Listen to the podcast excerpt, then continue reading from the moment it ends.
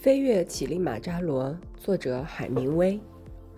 他们接下来没有飞往阿鲁沙，而是向左转了一个弯。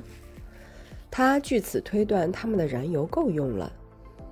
往下，他看见一片移动着的粉色云彩正飘过大地，从空中望去，就像突如其来的暴风雪中的阵雪。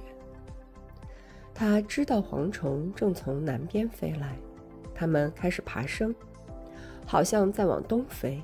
接着天色暗了下来，他们遇到一场暴风雨，大雨如注，仿佛是在穿越一道瀑布。